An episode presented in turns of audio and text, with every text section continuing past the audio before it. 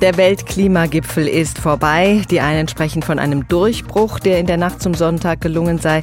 Die anderen sind schwer enttäuscht. Wir ziehen deshalb heute früh Bilanz und fragen, sind wir noch zu retten? HR Info. Das Thema. Beim Ergebnis liegen Hoffnung und Frustration nah beieinander. So bilanziert unsere Außenministerin Annalena Baerbock den Weltklimagipfel, der gestern in Sharm el-Sheikh in Ägypten zu Ende gegangen ist. Und wie schaut Niklas Höhne darauf? Er ist Physiker und Experte für Klimapolitik von der Denkfabrik New Climate Institute.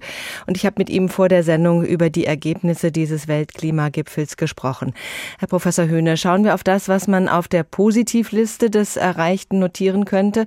Das, was wohl Annalena Baerbock Grund zur Hoffnung gibt. Es wird ein Fonds eingerichtet, in den die Länder einzahlen sollen, die besonders zum Klimawandel beitragen und aus dem dem die Länder Geld bekommen, die besonders unter dem Klimawandel leiden. Wie wichtig ist ein solcher Fonds? Ja, es ist schon sehr wichtig, dass der jetzt äh, beschlossen worden ist. Da hat man Jahrzehnte drauf gewartet, denn die Industrieländer haben sich immer gesträubt, für die Schäden verantwortlich zu sein oder gar in Haftung genommen zu werden für diese Schäden. Und jetzt ist das zum ersten Mal passiert, dass man das quasi anerkannt hat, dass man da was tun muss. Und insofern ist das ein sehr, sehr wichtiger Schritt, auf den viele sehr lange gewartet haben. Das ist jetzt quasi auch ein bisschen die Unterscheidung in Schuldige und Opfer. Allerdings sind weder die einen noch die anderen konkret benannt. Ein Teilnehmer hat den Fonds beschrieben als eine Art Sparschwein, aber wir wissen nicht, wer es füllt und wer es leeren darf. Welche Wirkung kann dieser Fonds haben? Also in der Tat, die Details hat man auf später verschoben, wie das so oft ist in diesem Prozess. Aber immerhin geht es voran. Also es ist klar, dass die Industriestaaten einzahlen müssen. Die große Frage ist, was passiert mit Ländern, die so ein bisschen dazwischen sind, wie China zum Beispiel, die in der Vergangenheit natürlich später angefangen haben, als Industriestaaten zu emittieren, aber inzwischen so groß sind, dass sie einen signifikanten Beitrag haben. Und gerade China hat sich ja oft zu den Entwicklungsländern gezählt und sich so ein bisschen rausgewunden. Und genau das hat die EU eben nicht anerkannt und hat klar gesagt, wir stimmen dem eigentlich nur zu, wenn China auch einzahlt. Also das wird noch interessant werden im nächsten Jahr. Was auch als Erfolg gewertet wird, ist, dass man nicht hinter die bisherigen Klimaabkommen zurückgefallen ist. Sprich, obwohl einige Länder den Versuch unternommen haben, das 1,5 Grad Ziel aus dem Abkommen zu entfernen, ist es drin geblieben.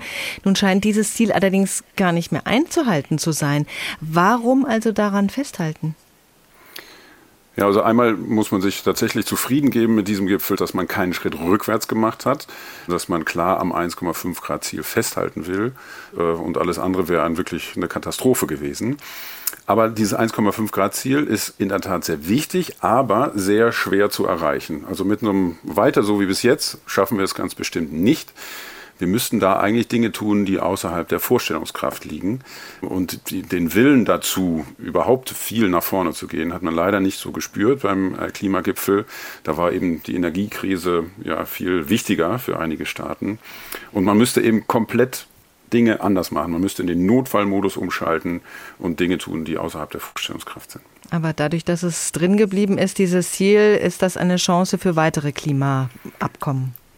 Ja, auf alle Fälle. Also es ist sehr wichtig, so eine Vision zu haben, wo mhm. wir hinwollen. Und ähm, man muss sich vergegenwärtigen, weswegen wir diese Vision haben. Die haben wir, weil es äh, danach Klimaschäden geben wird, mit denen wir nicht mehr umgehen können. Also die Schwelle ist so, dass es tatsächlich noch viele Klimaschäden geben wird, aber eben gerade noch so, dass wir damit umgehen können. Und danach würden wir uns in einen gefährlichen Bereich begeben, wo wir nicht mehr genau wissen, wie es geht. Dann wird es auf alle Fälle sehr, sehr teuer, insbesondere wenn wir für die Schäden aufkommen müssen. Insofern ist der bessere Weg immer jetzt investieren in erneuerbare Energien, in Energieeffizienz das ist der bessere Weg. Apropos Erneuerbare, ein weiterer Grund zur Hoffnung ist laut unserer Außenministerin das Bekenntnis zur zentralen Rolle der erneuerbaren Energien. Allerdings konnte man sich gleichzeitig nicht auf einen Ausstieg aus den fossilen Energien verständigen. Welche Konsequenzen wird das haben, dass weiterhin an Öl und Gas festgehalten wird? Ja, also zum einen sind die erneuerbaren Energien so unglaublich günstig geworden, dass sie fast überall das Mittel der Wahl sind, wenn man jetzt neue Energieversorgung aufbaut. Das ist sehr gut und das kriegen wir auch nicht mehr weg. Das wird passieren.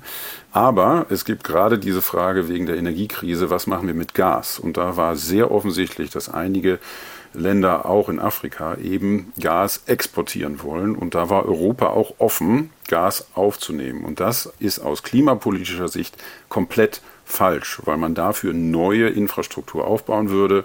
Die würde lange laufen, aber wir müssen ja eigentlich komplett aus Kohle, Öl und Gas aussteigen. Und deshalb hätte ich mir gewünscht, ein klares Signal, dass wir tatsächlich alle, also alle Länder aus Kohle, Öl und Gas aussteigen wollen. Und dieses Signal gab es leider nicht. Und ja, da müssen wir jetzt sehen, wie die Gemeinschaft damit umgeht. Für einige bedeutet das, okay, jetzt können wir wieder Gas investieren. Für andere heißt es, nein, wir bleiben auf demselben Kurs.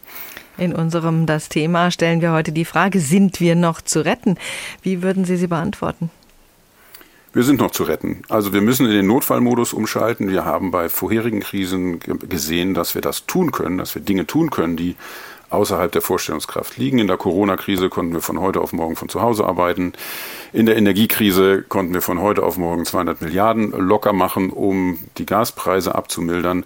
Also wir können Dinge tun, von denen wir denken, das geht gar nicht. Und genau das müssten wir jetzt eben auch für Klimaschutz machen. Äh, und dann schaffen wir das auch. Wir brauchen Visionen und wir brauchen ein Umschalten in den Notfallmodus, sagt Professor Dr. Niklas Höhne, Experte für nationale und internationale Klimapolitik.